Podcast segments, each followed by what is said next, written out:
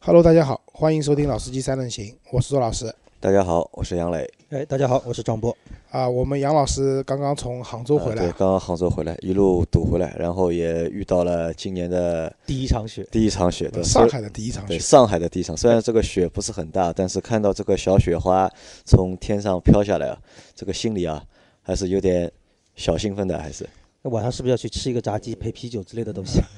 我觉得因为我们上海很少看到雪嘛，但是对确实下雪有种过年的味道啊。对的，因为那吃炸鸡我觉得不行，因为下雪我就应该去吃火锅，应该对吧？里面火锅，外面下雪，这个很有意境。可以哦啊。对的，啊所以如果就是各位呢城市下雪的朋友嘛，就是炸鸡就不要吃了，对吧？我们可以吃火锅。那昨天我去了杭州嘛，因为我就我特地要在节目里面说一下，因为我昨天去了杭州，然后约了我们的就是一个小伙伴，就是我们的听众小伙伴，也是在我们群里的，他叫索肖嘛。然后昨天和他碰了个头，因为他知道我要去杭州，他说我们是不是能见个面？那我说 OK。本来呢和他约的是在下午见面，然后呢又把时间改到了晚吃晚饭的时候，然后呢又把时间改到了八点。但他八点到了我和我约定的地方之后呢，又等了我一个多小时。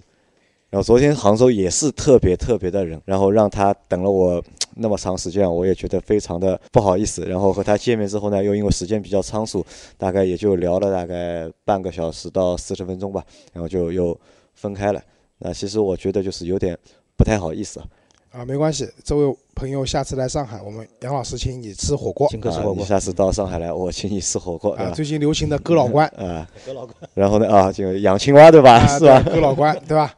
然后又其实也是什么呢？也是感谢就是我们的这些就是小伙伴啊，因为就是因为你们的支持嘛，然后让我们这个节目啊能够继续的就是做下去，也能够把这个节目做的就是越来越受大家的就是欢迎或者是喜欢。啊，对，好，那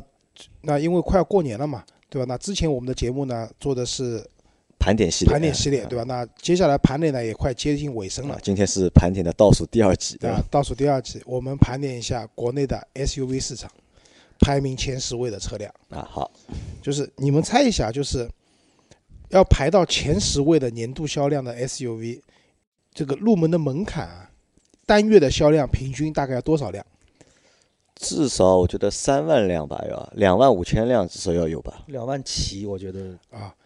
呃，你们可能做爆款做多了啊，，做报其实没有那么害。厉害。能排进前十位的年度销量的第十名是本田的那个 CRV，、啊就最 CRV 近事情啊挺多的那啊个我知道 CRV 你故意要反过来说的，因为我们一般都是先先从第一名开始说，这次我们从第十名开始说，因为是 CRV 排在了第十名，风波不断的啊、呃 CRV，对它的话月均销量在一万五千台左一右。万五千台。嗯嗯，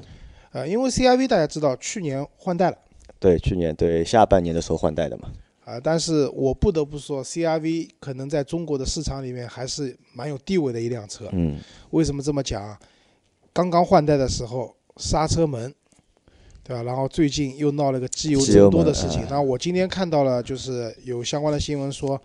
本田总算官方站出来回应这件事情了，他们可能也承认说这件事情是有问题的，然后承诺在春节以前给出相应的一个解决方案。就是解到决目方案前啊为止还是但没有具直体到的目解前决为止还没有给到一个明确的一个就是为何机油增多的一个原因，对吧？啊，对的，因为在上期我们聊本田销量的时候，其实小潘作为资深的本田粉，啊，对吧，也觉得这个事情蛮不可思议的但。所以但他在那期节目我看了一下评论啊，他也被喷的蛮凶的，被啊，对啊，这个我觉得他有点在节目里面非主流了啊非主流了的，啊。但是我觉得是这样的，就是说一辆新车上市，那如果说你确实用了很多新的技术或者怎么样，那出现问题还是可以理解的。但是出了问题以后，要积极面对，对积吧？极面对，正对吧面面对对，快速的反应，你不能说这是极端气候天下天气下才会发生的事情，这是个案，对吧、这我的车一点问题都没有的。那越是这样讲的话，我觉得这种行为就有点不太负责任了。那我们也希望就是 CRV 这个车啊，就本田的官方确实可以拿出一个行之有效的，在东北寒冷地区用这辆车出现的机油增多、机油乳化这些问题可以得到解决。那我想这个车明年的销量可能还会在它的排名还会再上去一些，因为毕竟今年是在九月份才换的代嘛。对，而而且这次就是机油门的事情的发酵啊，又引发了一个就是新的事情出来。我不知道你们在上一个就是双休日、啊、有没有在网上看到找私域这件事情？抓私域，啊，对吧抓私域对吧？本来是其实私域那台车本来就是供不应求，卖的也不错，口碑也不错，对吧？有一点就是一点五 T 里面神车的这种对感觉，但由于就是 CRV 的它那个发动机机油门的这个事情啊，就导致就大家把这个情绪啊有点就是。转移了，对吧？然后去去怼那个思域去了，就满大街要去找思域，要去和思域去要飙一下，或者是要干一下，要其实其实这个事情啊，我们杨磊的之前就我们私下讨论就有讲过，他一直认为这个 1.5T 只能说在同等排量里嗯面是一个动力可能不错、油耗也不错的一款机器。如果你真的和那些 2.0T 对，啊，只要或者上马路，我们也不要二零，就上真到马路上去的话，就是啊各种车放在一起的话，其实也就不也就过这样如了此对的吧一辆也就这车就嗯样了，对吧？但是昨天有个事儿挺好玩的，我昨天开车，我其实很无意，就是超了一辆那个思域嘛，然后我就觉得昨天那辆思域开的好温柔啊，就是远远的就放我过去，然后慢慢的在后面跟着。我突然反应过来，哦，这是思域，看来是一个很低调的 思域车主。呃那这因为是因为这两天思域对车主都比较低对调，这两天思域车主开在马路上，感觉都觉得被几十双眼睛盯着看的这种感觉都是。嗯那思域是叫上不 CRV，CRV 在二零就是一七年一共是卖了多少台？十八万就六十八千万台啊。五百六十五辆。其实这个成绩对一个在第四季度才换代的车型来讲，算是不错了。啊，对，好，我们进入第九名啊，第九名的话是辆哈弗的小型的 H SUV， H 啊二 H 二对 H 嗯二，H 二的销量是二十一万四千五百六十四台，那平均一个月就两万台，不到一点不台点。到不到一点嗯我觉得 H 二能进这个榜单有一个很大的意义在于是说，小型 SUV 市场其实在二零一七年卖的并不对，好不，太好过，对吧？这个日子不太好过，嗯。合资品牌的，除了本田的，那又绕不开本田啊，啊就本田的那个缤智，智 X- XRV 嗯 XRV 可能月均销量还有个一万台不到的，上万台吧上万反正哎台有的时候七八大几千台的这种数字。你再看其他品牌的一些，比如说别克的昂克拉啊、那个雪佛兰创酷这样的一些小型 SUV，其实在市场里面整总体的那个销量并不是特别好需的，求不大，还是对，而且但是我觉得这个市场里面啊，可能就是到这个级别之后，是不是还是一个价格主导，会比较大家会比对较的。我多觉的得是，考虑这我样觉一个得是一个价格主导，因为紧凑型的 SUV 其实也是卖的越来越便宜嘛，但这些合资的就是小型的 SUV，它们的价格还是不肯下来对，。相对还是比较坚挺的价格，可能会影响它的销量。啊、对的。那 H 2卖得好的一个很重要原因，是因为它用的发动机其实和 H 6是一样一的，样的，一嗯点五 T，它配的是六档手动的变速箱，或者是七档的双离合变速器。那这些动力层面的配置，其实跟它的大哥差不多的 H6 是啊，是差不多的，对吧？然后它的价格确实也相对来说比较优惠嘛，它的官方价格是八万六千八到十一万八千八，那可能比那些合资的最低配的车型都要便宜便一宜些。啊。它对它对因为它的，我觉得它的一个主销的一个车型肯定是在十万以下的，应该是啊，对，而且车子总体我看过这个车还蛮时尚的，就是外观样子蛮还时可以尚也的的不错，啊大家样动子力也不总错的成又是 H 6经历过这么多检验的，也不会有什么太大问题。啊，对的。所以我觉得 H 二这个小型 SUV 其实也给大家一个指导方向，因为其实其实今年也会有一些，比如说丰田也会有新的小型新的的小 SUV 上。那这些车型的话，其实从他们定价，包括你给的配置这些东西的话，我觉得 H 二是给一个可以参考的模板。你不一定要定的跟它一样便宜，但是你给消费者的配置啊总总是让大家觉得物超所值的，不能因为你是辆 SUV，你就觉得我一定能卖掉，对那也不是这对，样的。包括就是我们看在十一月份上市的，就是荣威的 RX 三，它好像在十二月的时候也卖了将近四千台，不要六五千台，其实这个销量也是勉强 OK 的一个销量，其实对吧？其实说明嗯就其是实我在我看来不你觉得不 OK，对的啊，你看看荣威 X 五一个月卖多少车？这个车2其万实多就台是一啊个缩小版的，就是不也不能说缩小版吧，其实它的外观设计啊各方啊面啊、其实就是缩小版，的确是缩对啊，小版。就是 X 五的这样的一个缩小版的车型，价格又便宜了，但是只卖如只卖，当然了，因为可能刚刚上市市产没有量优各惠嘛，方面啊也没有优惠也嘛，没有优惠的情况下是这个样子。如果说今年接下来市场成熟了，那如果说它这个车如果一个月卖不到一万台的话，我觉得是不合格的。一万台啊，这个一万有有点难，我觉得。一万台，如果卖它到如果如果它卖到一万台的话，那 X R X 五的销量肯定至少要下来五千台，我觉得。好，那第八名就是荣威的 X 五。啊 X 五来了，对吧？啊对，X 五的话，它的二零一七年的一个累计销量是二十三万一千六百三十六台，那也差不多也是将近将近两万的数字，两两万万台台不到啊一点两万台不到一点的，这个数据应该是包括了它的新能源车型，就是哎啊、啊，电 EX 五，嗯对，主要是它的插电混动版，纯电版我觉得基本上应该不会太有啊那太有多人人买，我有个小伙伴买了台就是纯电的，纯电版，因为纯电版其实和插电版的价格接近的，差不多基本上是一样的，对都的。是好像二十三万，好像是，如果算上补贴的话，二十三万落地了。嗯，然后 X 五就是我最早看到这个车子啊，我开始不是很了解这个车子，因为它的尾标蛮有花头的，蛮有噱头的，二点二零 T。二零 T 啊，三零 T 三零 T 啊，我当时想，哎呦，上汽出了这辆 SUV，起版给二点零 T 发动机，高配三点零 T 啊。但后来才知道，原来起始版的是一点五 T 的，然后叫二零 T，对，现在然很后多很这多个数字游戏从二零一六年下半年开始就玩到现在了，基本是吧上就是上奥市迪，大众对吧？对大就是众奥奥都在迪干开这始个事玩儿嘛，二对吧八零、三三零，对吧？然后按照传统的理解，凯迪拉克也有吧，嘛，也有什么二八 T、对二零 T， T，对对吧？啊，不过就不管它这尾标怎么样，但是我觉得 X 五还是我蛮推荐的一款车子，因为我们也开过它的插电混动版的车型，然后就是这个车整体的它的一个做工，然后它的一个材质工艺，包括它的发动机，因为销售跟我讲，他说我这个 1.5T 发动机和别克的昂科威是一样的。对，但我我觉得肯定不一样啊，但是有很多共通的地方。其实这个车总体来说性价比蛮高的。性价比确实比较高。而且颜值啊，就这辆车的，你说它非常好看，但谈不上。但是呢，这个车我觉得蛮耐看的。对，就是那种不出错的那种那种外观。啊，对的，我觉得 X 五还是因为本身我们是上海嘛，我们在上海就上汽做的这辆车，我们也蛮自豪的，这个车可以卖那么多，而且我因为大家知道，就是在上海，一般来说会上沪牌的车型，车子都比较好的，对，相对来说贵一点，因为沪牌比较贵嘛。对，沪牌比较贵，而且难拍嘛。但是我在路上真的看到好多上沪牌的 X 五， X 五， 5啊就不是那种电动车啊，就是正常哎纯的的汽油内版燃车机的车型，就是上的沪牌。那说明什么？就是当大家花了十万块钱去买块牌照以后，愿意把这个牌照上到这辆车上面去，说明就是说还觉蛮看重这辆车的，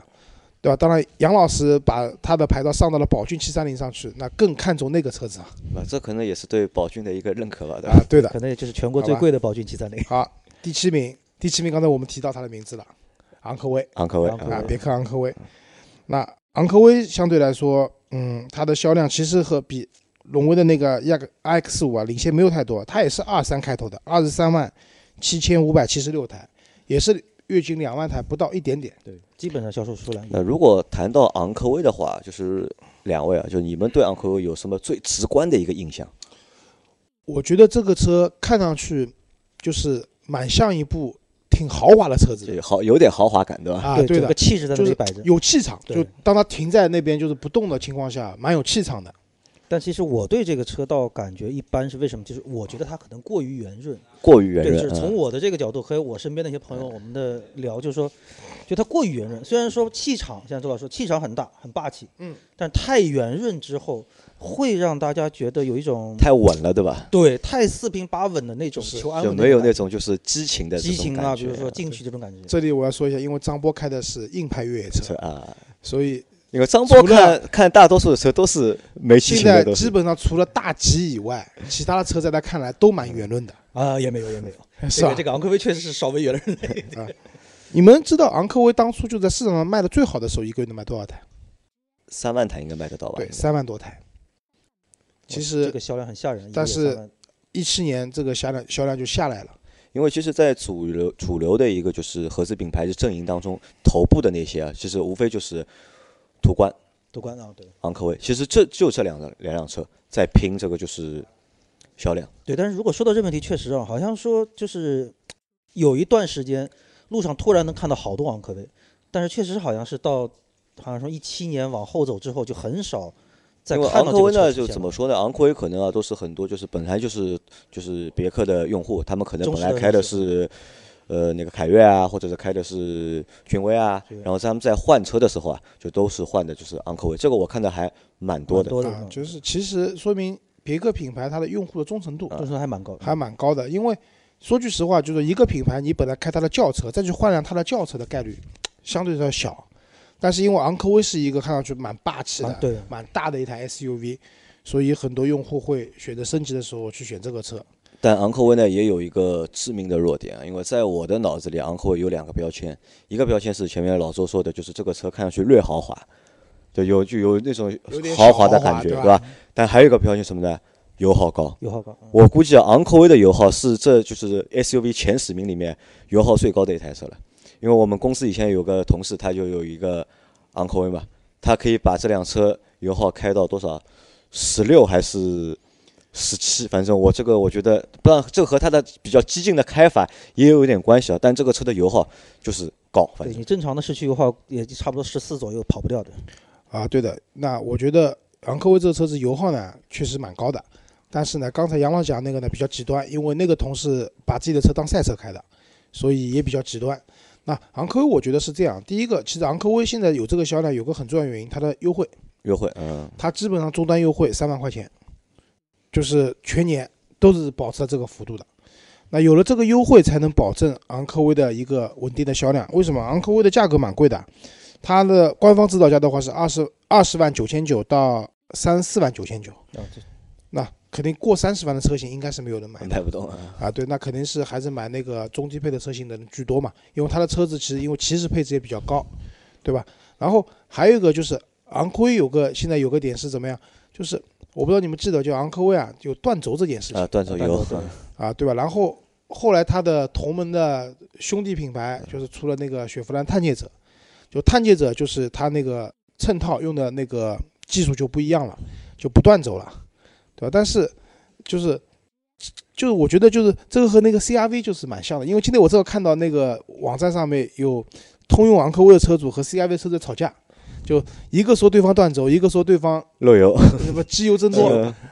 那但是话说回来，好像有一些这样产品负面的产品，总体感觉卖的还蛮好的。呃，其实不是啊，我觉得反而是什么呢？是在我上次节目说的嘛，就是通用啊，对公关这件事情啊，做的比较好，比较重视。他会对那些负面啊，他有各种各样的方式去化解这些负面，去减淡这个负面带来的就不好的影响。但 CRV 呢，可能就是本田呢，在这方面啊，稍微就是弱了一点 对，一直好像做的有问题。啊。日本人可能这个脑子啊，就是还是有蛮轴的，我觉得。对，其实从最早的时候，大家记得那个雅阁的断腰门的时候开始，大家就啊一直在说他们的公关做的是有问题的。啊，这个我多讲一句，因为我哥哥以前是做汽车销售的，就是在零几年的时候，他一直跟我讲，雅阁本田雅阁是最好的车子。他说那个车当时加价，在就是当时加价的嗯鼻祖就是这辆哎就车是，他出来的。就是这个车供不应求的。但自从就是我记得好像就是杭州那边嘛，婚礼上对，新吧娘那个对，断断断掉断了以腰后，一下子就大家对日本车的安全性各方面都提出了自自己的质疑，所以我觉得雅阁这个车子的，就包括本田的公关，也是具有历史里程碑意义的一件事情。我们再往下说啊，第六名的话是长安的 CS 七五，七五啊，就 CS 七五大家应该在路上都看到过吧蛮多的。你们第一眼觉得这个车的印象怎么样的？呃，设计很时尚，嗯，的就确是非常嗯符合现在当下的这个审美观的。因为我是和张波不一样，因为我的我和你看法是什么呢？因为我觉得就是长安的 CS 系列啊，就是我觉得都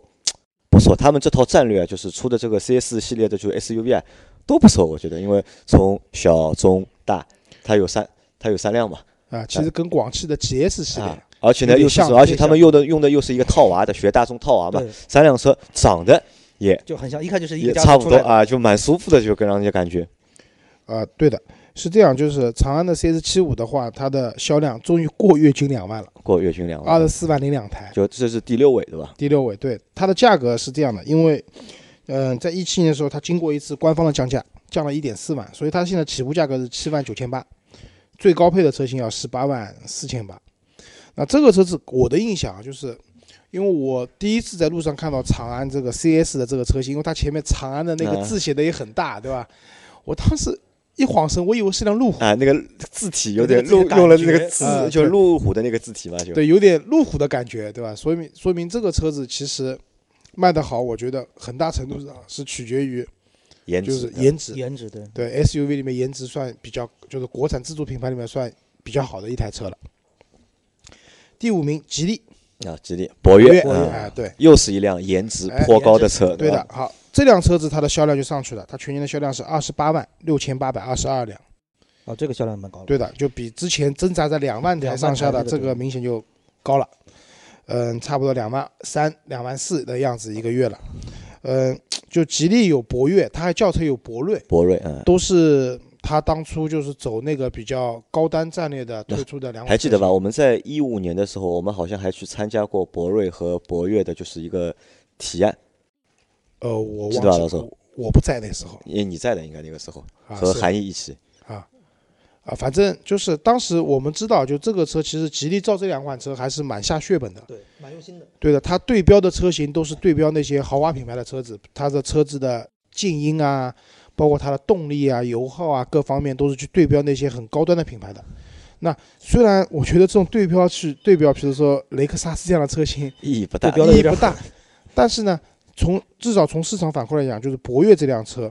大家还是认可这辆车子的。那还有一个很重要的原因，也是因为价格还是比较实惠，实实惠惠的，啊。嗯九点八八万起到十五万七千八。对，而且价格区间拉的也不算太大。啊，对的，嗯，这个车子其实可以代表了，就是现在吉利整体的一个造车工业的一个相对来说比较成熟，高的水平了。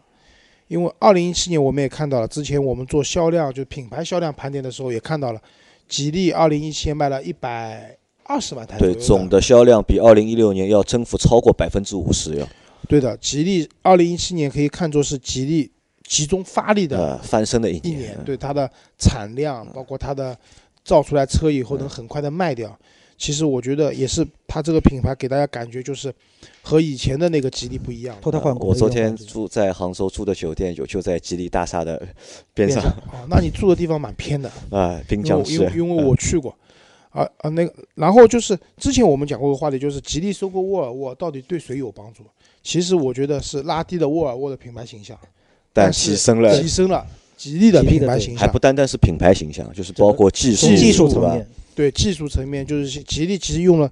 有可能一些原因吧。吉利不会官方宣称说我这个车用了沃尔沃的技术，但它确实很多，比如说一些呃安全性方面的一些配置，其实是跟沃尔沃的渊源颇大的。对对这两个品牌一关联之后，大家第一时间会对吉利本身的这个品牌高信看一心，眼了要。对，要高很多。好，我们再往下，就是第四名，刚才也提到过它的名字的，就广汽传祺的 GS 四，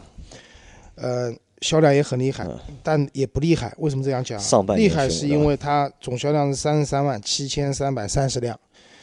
嗯、这辆车在二零一七年的上半年是被寄予全年冠军的这样的一个争夺者，对吧？争夺者的啊这样一个地位的，是跟哈弗 H 六有的一拼的车型的。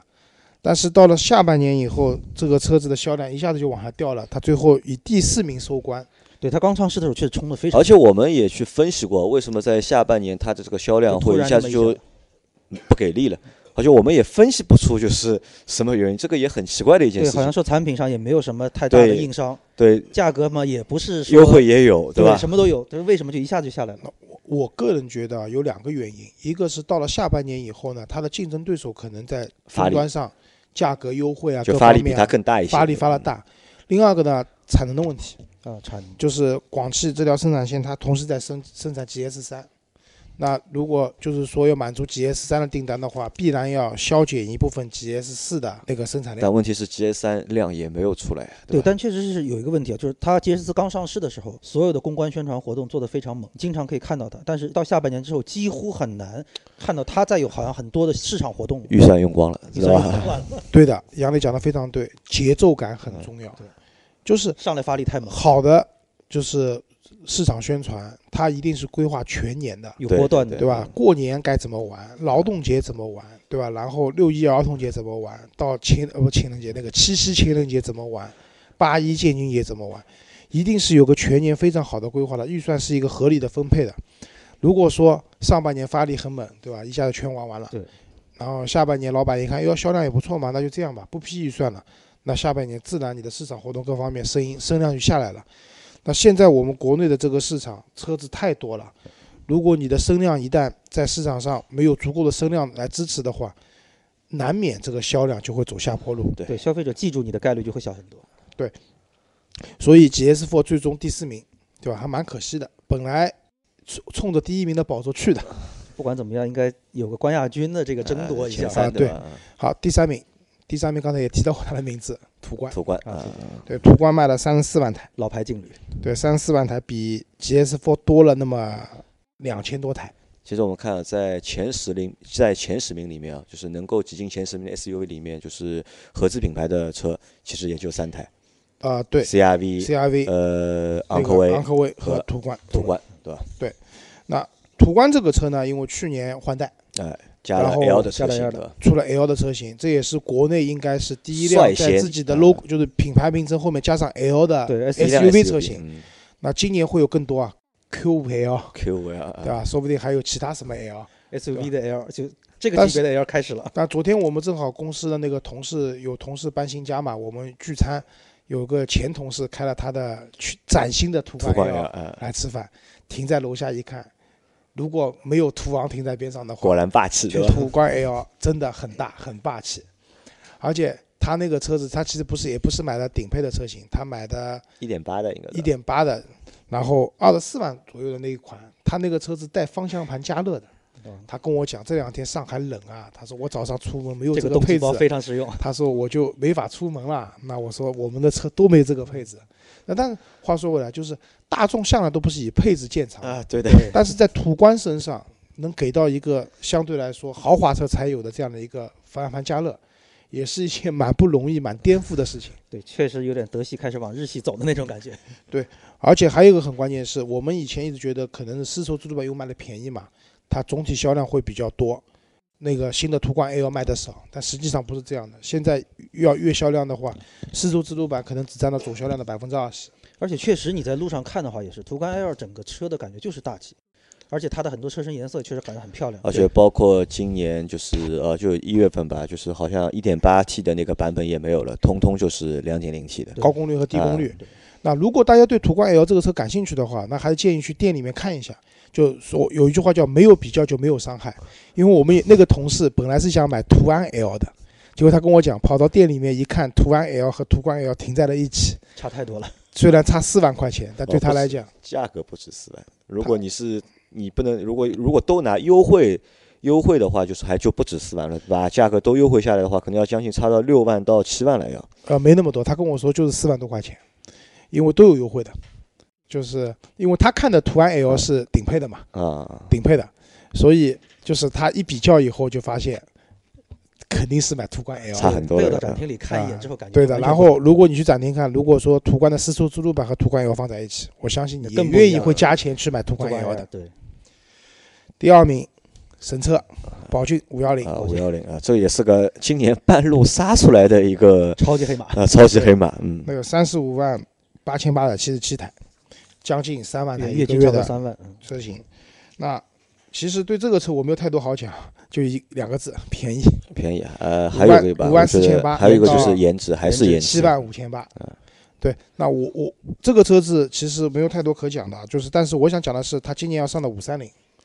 就是五三零也是一款比它更大、颜值可能比它更出色的更一出色款，，嗯，价格车也子比它略贵一些，价格也略贵一些。那我觉得我们一直认为五三零会是一辆爆款车型，但是在爆款的同时，可能会强调一定五五幺零买高配五幺零的用户的一些份额。对，这个是必然的，我觉得从那个产品覆盖来说，配置啊各方面大小肯定会有一些影响。啊，对的，好，最后一辆车就是我们的冠军啊，不是我们的冠军，就市场的冠军，哈弗 H 六， H 六啊，呃，它卖了五十万台，五千九百四十四，就五十万五千九百四十四辆，就突然从月均三万跳到月均四万多，啊，但已经四万多，但有一个问题啊，虽然说哈佛就是单单车型卖了五十万辆，但是哈佛今年的销量好像比去今年是下跌的，是下跌的，对吧？其实没有去年卖的多对，。时间其长了实还是有点疲，这是一疲个劳。产品序列的问题嗯。好，先讲 H 六，H 六卖得好是因为 H 六有很多版本，红标、那蓝标它有，十几个版本，有有 Cooper，有各种各样的版本，那总有一款适合你，所以它卖得多。但是整个长城品牌，你只有单一的 SUV，你没有轿车，对，甚至你的 SUV 其实整体的一个序列也不是不完整的。当然，就今年可能要上 H 四了嘛，对吧？可能更完整一些。那如果没有一个完整的序列的话，你单一车型可以出爆款，但是你整体品牌的销量就没有那么强了。因为它像长城哈弗的 H 六和 H 二两个车型占了它总销量的百分之六十五。啊，对，因为哈弗也是唯一就是有两台车进前十的一个品牌，但是除了这两台车，哈弗其他的车型，都那不啊魏行派嗯可能卖的还可以，但是总量是小的。对，其实今年一开始的时候说那个 H 九上市的时候，大家还就是把它看得还蛮高，啊，然后后来哎就但迟基迟不本见卖不上市动，啊。卖不动。后来嘛又 H 八，但整个就跟 H 六就觉得说是有脱节的这样一个东西在。所以后来有了魏派嘛，有对吧？啊对，好，那本期节目就到这里，谢谢大家，啊好，大家再见。好，再见好。再见。